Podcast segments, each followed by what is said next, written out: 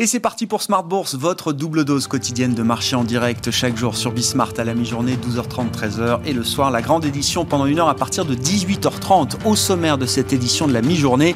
Un marché qui se stabilise et qui repart même de l'avant après la petite claque d'hier sur les marchés européens par exemple. On a perdu 2% sur les actions européennes, la plus forte baisse de, de l'année. C'est vrai que depuis euh, quelques mois, le sens du voyage est assez, euh, assez clair sur les marchés. Est-ce que c'est un, un coup d'arrêt durable? L'idée d'une consolidation, voire d'une correction. En tout cas, aujourd'hui, les marchés repartent de l'avant, mais c'est vrai que la séance d'hier nous rappelle quand même que bon nombre d'indices évoluent sur des niveaux records et que les, niveaux atteints, euh, notamment par les indices européens, font figure peut-être de, de plafond de verre, hein, des euh, résistances qu'on a eu du mal à franchir au cours des euh, deux dernières décennies. Le CAC 40 était donc monté jusqu'à 6300 points.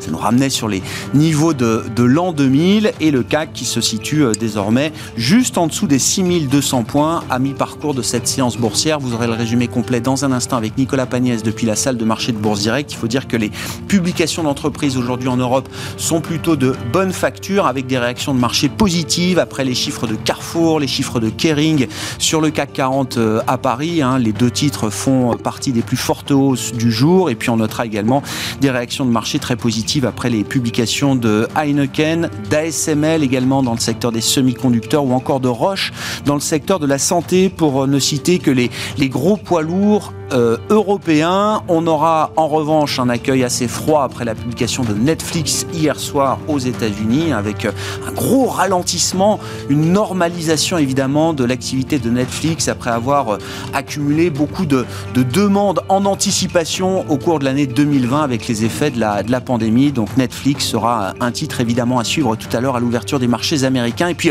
bonne nouvelle également sur le front de la, de la politique et de la relance en Europe, puisque la Cour constitutionnelle allemande de Karlsruhe a rejeté ce matin une série de recours qui avait été déposés pour bloquer le plan de relance européen Next Generation, un package de 750 milliards d'euros. La Cour constitutionnelle allemande autorise ainsi le Parlement allemand à ratifier ce programme et c'est évidemment une bonne nouvelle avant la réunion de la Banque centrale européenne demain jeudi.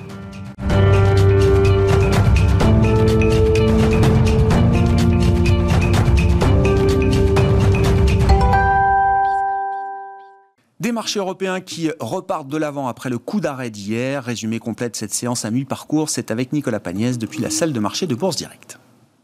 La tendance est toujours en légère hausse à la Bourse de Paris à la mi-journée. Après deux jours de baisse consécutive, l'indice parisien semble vouloir se reprendre dans un contexte encore incertain de reprise mondiale face à la résurgence de Covid-19 en Asie, mais euh, contrebalancé à Paris par des résultats encourageants.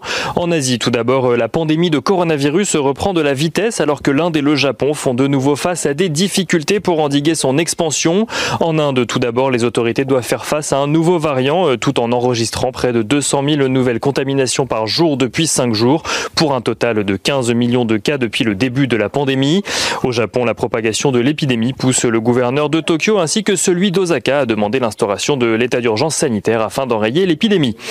Une recrudescence de cas qui fait craindre euh, une reprise encore retardée euh, de l'économie mondiale et qui fait vaciller les principaux indices boursiers depuis deux jours. Le Nikkei perdait 2% euh, ce matin tandis que les principaux indices de Wall Street reculaient tous à la clôture hier soir avec un Nasdaq toujours en recul de près de 1%.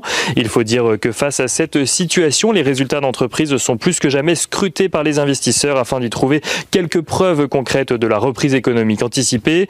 En ce qui concerne les valeurs technologiques aux États-Unis, les résultats de Netflix publiés hier, soir après la clôture risquent cependant fort de décevoir les investisseurs euh, aujourd'hui.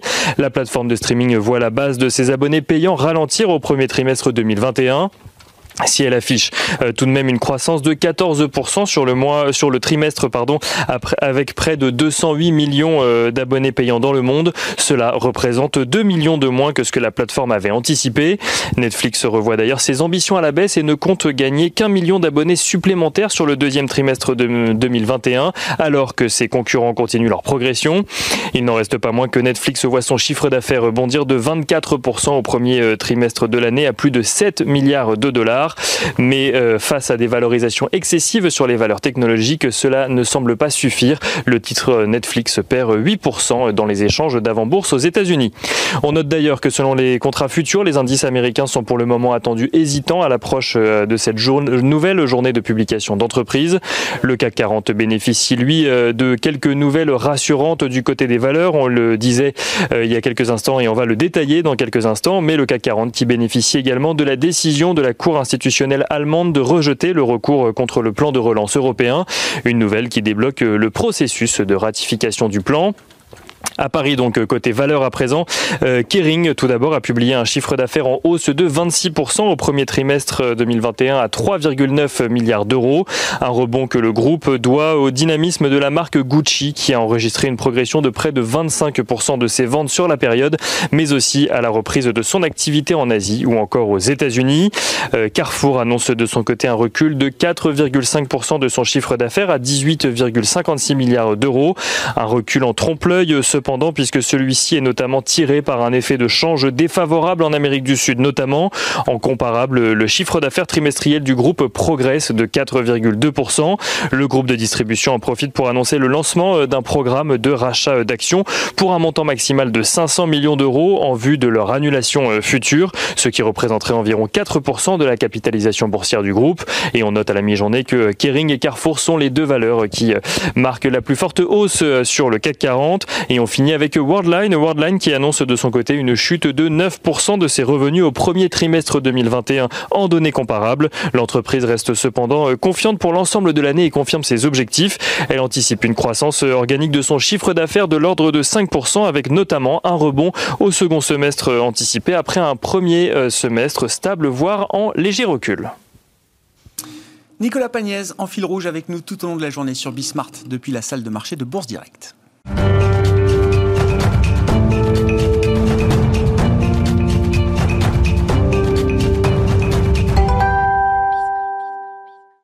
Investir dans les actions européennes alors que les marchés boursiers européens, comme les autres, ont effacé la crise pandémique On en parle dans cette édition de Smart Bourse à la mi-journée avec Victoire de Trogoff qui est avec nous par téléphone, gérante action européenne, gérante du fonds Fidelity Europe chez Fidelity International. Bonjour et bienvenue Victoire.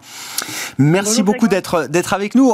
Un mot peut-être de l'ambiance de marché. C'est vrai que la séance d'hier marque un, un, petit coup d'arrêt, une baisse de 2%. Bon, c'est la plus forte baisse de l'année pour les actions euh, européennes, mais ça nous rappelle évidemment que les indices européens, comme les autres ont, effacé la crise euh, pandémique en revenant sur leur niveau de février 2020 et même au-delà. On parle de sommets historiques pour beaucoup des indices euh, européens qu'on peut suivre et qui se retrouvent d'ailleurs sur des niveaux qui ont toujours été des résistances difficiles à, franchir dans le, dans le passé au cours des dernières décennies. Euh, Victoire, que vous inspire le, niveau atteint par, par les marchés européens et la manière dont ces niveaux ont été retrouvés après un parcours d'un an qui a été spectaculaire?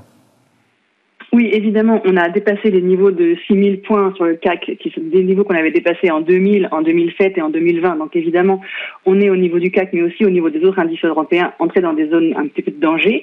Et les éléments techniques sont assez défavorables. D'abord, on est sur euh, un nombre de semaines consécutives de hausse assez impressionnant euh, et une mauvaise saisonnalité, euh, puisqu'on sait très bien que le cinquième mois de l'année est historiquement un mois dans lequel les actions peut, peuvent commencer à rendre un petit peu des gains. Par ailleurs, on est, et vous en parlez euh, euh, abondamment, dans une saison de résultats.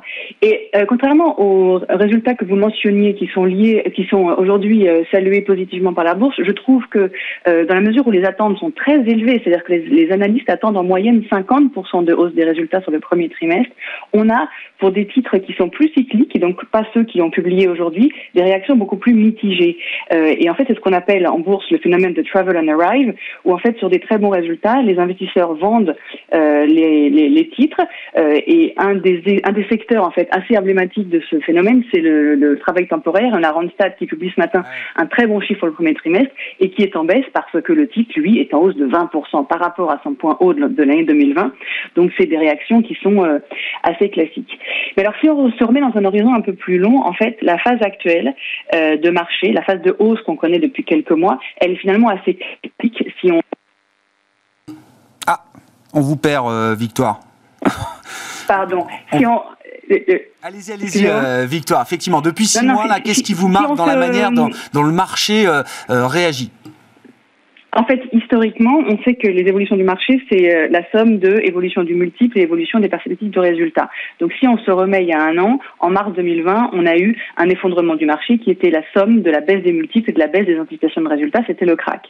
La période qui a suivi, c'était une anticipation de, c'était du re-rating, donc une anticipation d'un mieux. Donc, les choses vont très mal, mais elles iront mieux un jour. Donc, le multiple remonte, mais les perspectives de résultats, elles, restent déprimées. Depuis novembre, la configuration de la hausse est très différente, puisqu'en fait, les annonces de vaccins permettent de l'optimisme. Et donc ce sont des révisions positives de résultats euh, qui entraînent le marché. Et on est dans cette dynamique aujourd'hui qui peut d'ailleurs s'accompagner par un c'est-à-dire que le, multiple et donc l'appréciation euh, de l'optimisme peut lui baisser, mais le marché euh, peut continuer à monter à mesure que les résultats eux-mêmes progressent. Et là, il y a un point important à souligner, c'est que les entreprises qui sont des agents économiques extrêmement rationnels ont profité de cette crise pour abaisser les points morts et donc pour se donner la chance d'avoir des leviers opérationnels au moment de la reprise qui sont très forts. C'est ce qu'on va constater en 2021 et 2022. Euh, et ça, à ce titre-là, cette crise est différente des crises passées. Et ça veut dire que cette saison de publication de résultats, euh, Victoire, elle va vraiment permettre de faire le, tri entre, alors peut-être les, les passagers clandestins du, euh, du marché qui ont été emportés par euh, la dynamique de reprise cyclique généralisée, et puis ceux qui méritent peut-être qu'on s'intéresse à nouveau à eux. Ça va être vraiment une saison de résultats importante de ce point de vue-là. Donc en fait, depuis des années, on impose toujours les valeurs value et les valeurs croissance. Euh, et aujourd'hui, euh, on ne peut pas véritablement choisir l'un des deux ah. chevals euh, parce que des euh, dangers dans les deux zones. Quand on commence à regarder les valeurs cycliques, par exemple, on se rend compte que donc beaucoup d'entre elles sont au-delà des niveaux de mars 2020. Mais quand on prend en considération le fait que l'exercice 2020 était très mauvais et pour mmh. beaucoup d'entre elles euh, a fait des pertes et donc des dettes qui ont progressé, si on raisonne en valeur d'entreprise, on est nettement au-dessus des valeurs de mars 2020. Et là, effectivement, euh, c'est euh, des, des, des, des, zones un peu dangereuses. Et du côté de la croissance, on sait que la remontée des taux met à mal la valorisation de ces titres là et on l'a vu en début, début d'année, euh, toute la sphère renouvelable notamment, qui était très surachetée parce que euh, elle, elle, concentre beaucoup des, beaucoup des tendances positives qu'on qu'on constate en ce moment. Euh, c'est vu dégonfler, donc on a véritablement vu une bulle euh, se faire attaquer sur des niveaux de valorisation. Euh, c'est ce qu'on trouve au niveau des valeurs de croissance. Et ça veut dire que, alors, s'il faut pas être, euh, euh, s'il faut être agnostique d'une certaine manière, euh, Victoire, ça veut dire, et c'est votre métier, hein, vous êtes stock picker, sélectionneur de, de valeur chez, chez Fidelity, ça veut dire que ce facteur sélection de titres va être peut-être le facteur le plus important dans la performance des fonds pour la, la suite de l'histoire pour cette année 2021 donc voilà, donc nous on revient toujours à notre métier qui est le stock picking, la sélection de titres, le bottom-up, donc l'analyse au cas par cas des business models et donc la compréhension euh, des, des, de, la, de, la, création de valeur au sein de chacun des résultats. Et in fine, on arrive peut-être aussi à rassembler nos idées dans des thématiques. Alors je voulais parler ici de trois thématiques euh, qui nous ont euh, animés au cours des 12 derniers mois. D'abord la première thématique, qui est celle du déconfinement. Donc en fait, quand tout s'est effondré, on a pu constituer une poche dans les portefeuilles exposés au déconfinement en se disant que quand les choses iraient mieux, ces titres-là avaient un potentiel de rebond significatif. Aujourd'hui, ça n'est plus le cas. Donc là, je pense euh, au, au, secteur de l'aérien, avec notamment Safran ou, ou même Ryanair. Ce sont des titres qui ont énormément progressé et qui sont aujourd'hui à des niveaux de valorisation qui commencent euh, à être dangereux. Deuxième thématique, c'est la décarbonisation. Là, euh, c'est une thématique qui, au contraire, gagne en pertinence quasiment tous les jours, à mesure que les engagements politiques publics en faveur du climat se confirment, que ce soit évidemment l'Europe, les États-Unis, la Chine. Euh, et là, dans, le, dans, les fonds que nous, nous gérons, on préfère jouer les bénéficiaires indirects euh, aux pures euh, énergies renouvelables. Donc, on en trouve notamment au sein des valeurs industrielles comme Saint-Gobain, Volkswagen, Covestro, euh, qui sont tous des titres qui indirectement, en fait, bénéficient, profitent euh, de cette tendance à l'investissement pour la décarbonisation. Et enfin, troisième thème, digital, donc déconfinement, décarbonisation digitale, trois thématiques en D. Euh, le digital, ça c'est une thématique séculaire, ça paraît euh, assez évident, mais en fait, euh, que ce soit les business models digitaux comme Adevinta, qui est la maison mère du Bon Coin, ou les facilitateurs comme les activités de paiement comme Worldline, dont vous avez parlé à l'instant, ça me semble être toujours des titres qui ont des, des perspectives de croissance absolument colossales devant eux. Merci beaucoup, euh, Victoire. Merci pour euh, vos remarques sur ce marché européen et la manière dont vous organisez votre sélection de titres chez Fidelity pour le fonds Fidelity Europe que vous, que vous gérez. Victoire de Trogoff qui est avec nous par téléphone depuis Londres, gérante action européenne chez Fidelity International.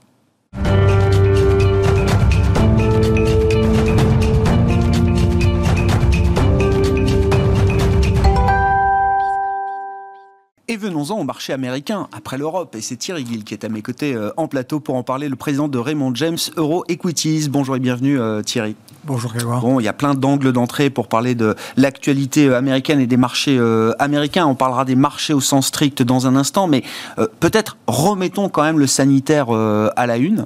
C'est vrai qu'on voit cette, la vitesse de vaccination impressionnante aux États-Unis, la montée en puissance en Europe, mais on constate quand même des situations hors de contrôle dans des pays émergents, asiatiques au sens large, l'Inde, le Brésil en Amérique latine, le Japon également, qui remet en place des, des, des, des poches d'état d'urgence on va dire, dans certaines euh, régions du, euh, du Japon. Et donc, il faut reparler quand même de la vitesse de vaccination aux États-Unis, qui est impressionnante. La moitié de la population adulte est vaccinée avec au moins une dose aujourd'hui, euh, Thierry. C'est exact. On a, dans la population de plus de 18 ans, la moitié des Américains qui sont vaccinés ont eu au moins une dose.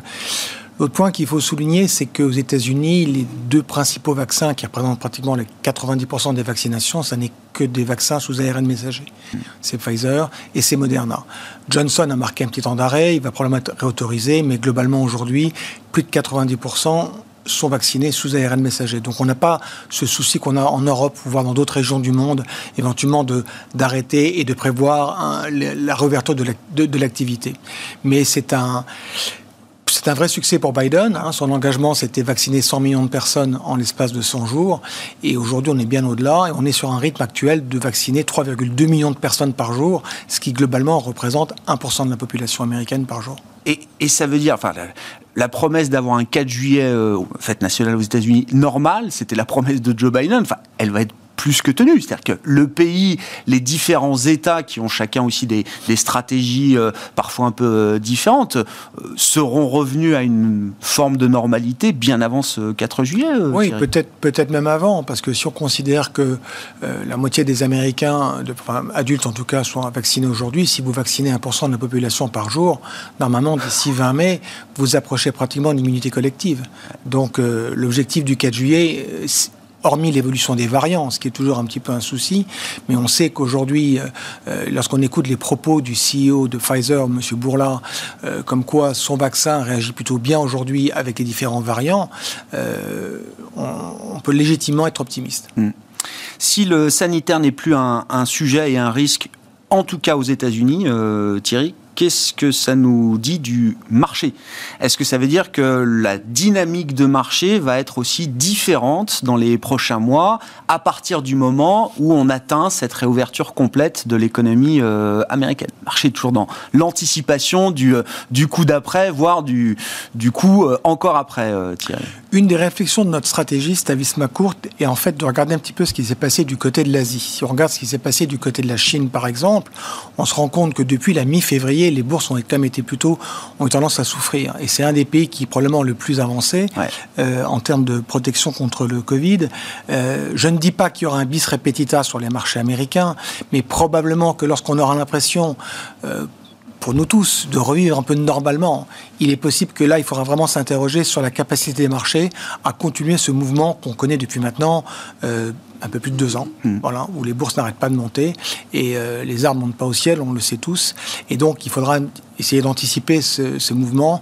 Et on a, des, on, a, on a des outils pour essayer d'anticiper ce genre de choses, les leaderships de marché, les côtés techniques, etc. Mais pour l'instant, on a observé, comme beaucoup d'acteurs de, marché, un petit peu un, inversement de tendance. Alors, à court terme, un peu un retour en force du SPI 500, hein, euh, avec entre autres certaines valeurs de croissance, euh, sachant que depuis la fin de l'été dernier, les secteurs qui avaient surtout tenu le marché, c'était des valeurs small cap, value, cycliques.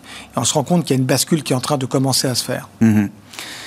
Avec quoi? L'idée que les États-Unis, la, dynamique de l'économie américaine va revenir à une forme de normalité au cours des, euh, prochains mois. Là, on vit avec les chiffres spectaculaires. Le dernier en date, c'est la progression des ventes au détail sur le, mois de mars, qui est vraiment un, un, symbole très fort du retour de l'appétit, de l'hédonisme du consommateur américain. On aura encore sans doute des chiffres très bons pendant plusieurs mois, mais le marché réfléchit déjà à quelle sera la normalité de l'économie américaine au cours des prochains trimestres?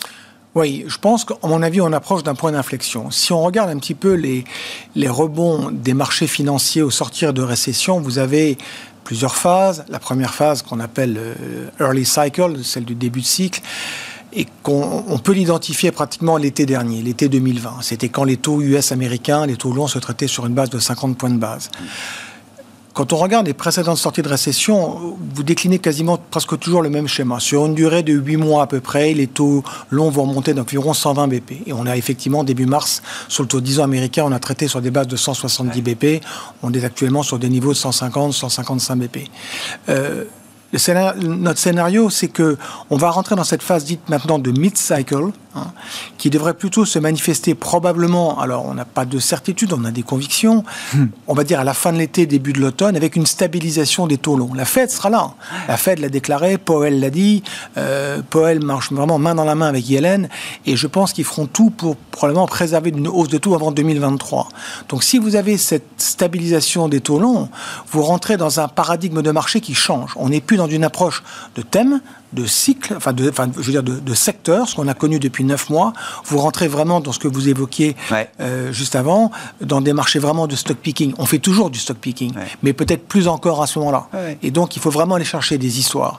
Et ça, je pense que ça va être le vrai changement euh, sur les marchés à venir dans les prochains mois. Et alors, quels sont effectivement, parce qu'on a l'impression qu'on a joué beaucoup d'histoires euh, à la fois depuis un an.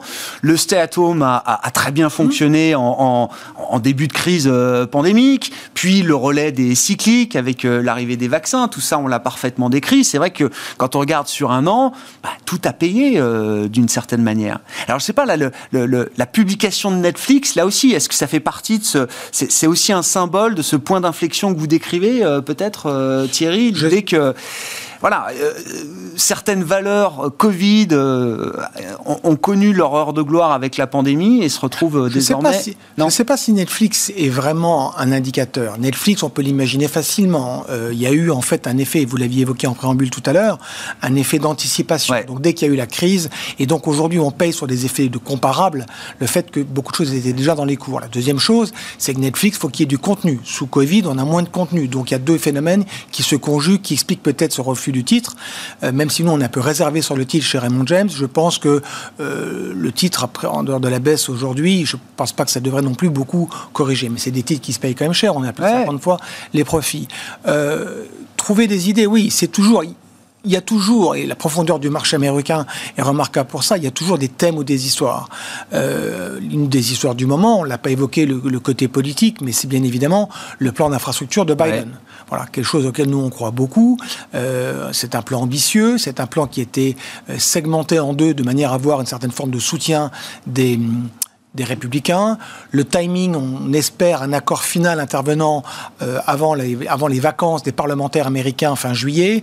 Donc Nancy Pelosi, euh, qui est la chef de file des démocrates au Congrès, se prononce probablement pour un, une validation par le Congrès début juillet. Euh, si c'est le cas, c'est maintenant qu'il faut se positionner. Et donc, dans, dans, les projets d'infrastructure, il y a bien évidemment tout ce qui concerne le transport, mais pas que. Il y a de la clean tech, il y a la, la, la rénovation de tout ce qui est cas et, fibres dans le, euh, aux États-Unis. Il y a, euh, il il y a pas mal de contenu. Voilà. Il y a des histoires qui sont pas encore totalement jouées, parce que ce plan d'infrastructure, non seulement on en parle depuis très longtemps, mais c'est vrai que Biden l'a aussi très vite mis en avant. Le, le, le marché n'a pas encore complètement intégré tous les effets de ce plan qui vont se faire ressentir sur, euh, sur plusieurs années, j'imagine. C'est une bonne question. En fait, si vous voulez, euh, le marché est au plus haut, ou quasiment. Hein. On, a, on a consolidé un peu ces jours derniers, mais trouver des bonnes affaires dans le marché aujourd'hui, c'est très compliqué. Donc, euh, pour rebondir sur les propos qui avaient été tenus avant moi, quand vous regardez sur le marché américain, sur une durée de 4 14 mois, juste avant qu'il y ait le Covid. Vous pouvez penser qu'éventuellement dans les chaînes de restaurants, dans le retail ou dans la thématique de l'aérien, il y a encore des sociétés qui soient très en retard mhm. parce qu'on n'a pas rouvert totalement. Eh bien non, parce que l'anticipation de la bourse est là. 94% des restaurants américains se traitent au-dessus de leur niveau d'il y a 12 mois. 75% de l'aérien, c'est le cas. Vous avez deux secteurs qui sont vraiment avec plus de 50% en retard. C'est l'énergie et sont les foncières. Et ça, c'est un thème qui, chez Raymond James, nous intéresse. On n'avait pas trop mal identifié, il y a déjà quelques mois, on l'avait évoqué ici, l'immobilier, les ouais. builders. Logement, hein. c'est ça, la partie logement. Hein. Oui, dans le real estate, pour moi, il y, a, en fait, il y a deux aspects. Il y a l'immobilier, enfin, il y a ceux qui construisent vraiment des maisons, que ce soit pour des maisons individuelles ou des appartements. Et vous avez ceux, après, qui, en fait, dont c'est le métier de gérer des foncières. Et dans les foncières, il faut segmenter. C'est-à-dire, euh, est-ce qu'aujourd'hui, vous voulez détenir des foncières qui détiennent des, des, bureaux, je ne pense pas. Dans la plupart des entreprises, on, facilite le work, le work from home et par définition, il y a moins besoin de surface. Donc ça, on n'a pas envie d'y toucher. Est-ce que vous voulez détenir des mall centers dans lesquels vous avez des magasins, des boutiques dont beaucoup d'entre elles ne rouvriront, peut-être jamais? La réponse est non. Par contre, est-ce que vous voulez détenir des gens qui détiennent des data centers, qui détiennent des, euh, les tours relais pour tout ce qui est téléphonie? Mm. Et surtout, un des thèmes auxquels on croit énormément chez nous, c'est tout ce qui est les entrepôts. Parce que le révélateur de la crise dont on s'est rendu compte, c'est que les niveaux de stock des sociétés sont très bas. Vous avez actuellement aujourd'hui des goulots d'étranglement partout partout. Ah dans le bois, dans les semi-conducteurs, dans le côté médical. Et, ça, a des conséquences partout. Et selon nos analyses, ça engendre l'idée de créer ce qu'on appelle un, safety stock, c'est-à-dire créer en fait des stocks plus importants. La gestion des stocks va être différente. Oui. Euh, pendant au moins quelques, quelques temps après la phase pandémique. Oui, parce que ça va durer longtemps et que vous interrogez des sociétés comme le leader américain Prologis ou des sociétés comme CBRE ou JLL, ils vous disent la même chose. Mm. Donc ce sont des millions de, de, de, square feet en fait de métrage qu'il va falloir créer de stock. Et si, et je reviens sur notre call macro, si d'un côté votre coût du capital est maîtrisé par des taux longs qui restent relativement euh, flat euh, et que d'un autre côté il y a une demande forte et en l'occurrence avec le Covid beaucoup plus de gens nous les premiers on consomme de plus en plus. Euh, c'est très important. Hmm. vous avez un président américain qui milite pour les re-onshoring donc il veut qu'on reproduise de manière domestique. Vous avez pas mal d'étoiles qui s'alignent pour faire en sorte que ce secteur, qui est un de ceux qui est le plus en retard sur Wall Street, ah euh, puisse euh, rattraper le, marché. Donc les foncières commerciales, je sais pas, industrielles, je sais pas comment vous les qualifiez, celles qui gèrent des entrepôts, quoi. Oui, industrial rates, voilà, c'est les acteurs, les acteurs. Le, numéro américain, c'est une capille boursière de 83 milliards, c'est Prologis. Vous avez aussi euh, Duke, qui est un acteur plus plus domestique. il y a plusieurs acteurs qui sont qui sont cotés. Et c'est pas juste un play e-commerce. C'est ça qui est intéressant, c'est beaucoup plus large que ça. Euh, ça va vision des choses. C'est vraiment une volonté au niveau des, de la gestion des stocks aux États-Unis de recréer un petit peu euh, des, des, niveaux qui répondent à une demande. C'est intéressant. On, observera dans le temps effectivement de quelle manière les stratégies d'entreprise évoluent sur le plan de la gestion des stocks. Euh, on en a parlé avec vous sur le plan de la de la gestion financière aussi, avec l'idée de taxes corporate qui vont remonter. On en parlera une prochaine fois, Thierry. Mais il y a sans doute des aspects de stratégie d'entreprise qui vont évoluer peut-être durablement euh, à l'issue de cette crise. Oui. Les foncières commerciales industrielles, les entrepôts, voilà, c'est une idée pour euh, attaquer euh, le marché américain sur ces sommets, évidemment. Enfin, après une petite correction hier, mais on voit déjà une stabilisation aujourd'hui en Europe et sans doute à Wall Street tout à l'heure à l'ouverture. Merci beaucoup Thierry. Thierry Gill qui était à mes côtés en plateau, le président de Raymond James Euro Equities. On se retrouve ce soir en direct à 18h30 sur Bismart.